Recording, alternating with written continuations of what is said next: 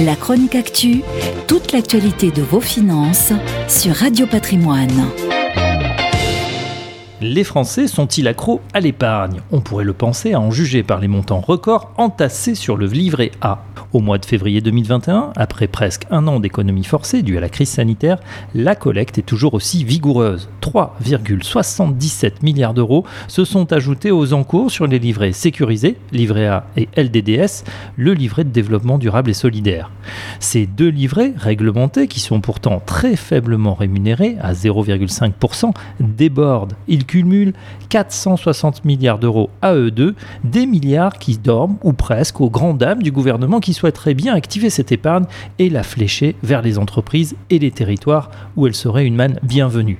Alors comment faire délier les cordons de la bourse aux épargnants? Le gouvernement planche sur plusieurs solutions. La première serait de favoriser les petites donations proches de 10 000 euros en ciblant les plus jeunes. Pas de taxation en revanche, car cet argent, pour faiblement rémunéré, est tout de même utilisé par le principal détenteur de ces avoirs, la Caisse de dépôt et consignation et la Banque de France. Il sert en effet à financer une partie du logement social et des projets d'infrastructure.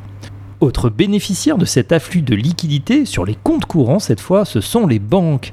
En effet, ces liquidités sont bienvenues alors qu'elles n'ont jamais autant prêté, prêts garantis par l'État en tête.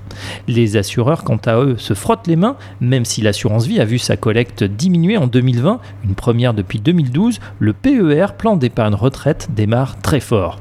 Enfin, avis à tous, selon un décret paru au journal officiel du 14 mars, le gouvernement va renforcer les contrôles pour en finir définitivement avec les comptes en doublon.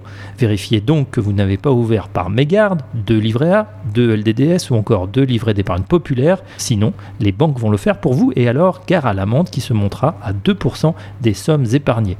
On l'a compris, tous les moyens sont bons pour croquer un petit peu du gros gâteau de l'épargne accumulée. La chronique actu, toute l'actualité de vos finances sur Radio Patrimoine.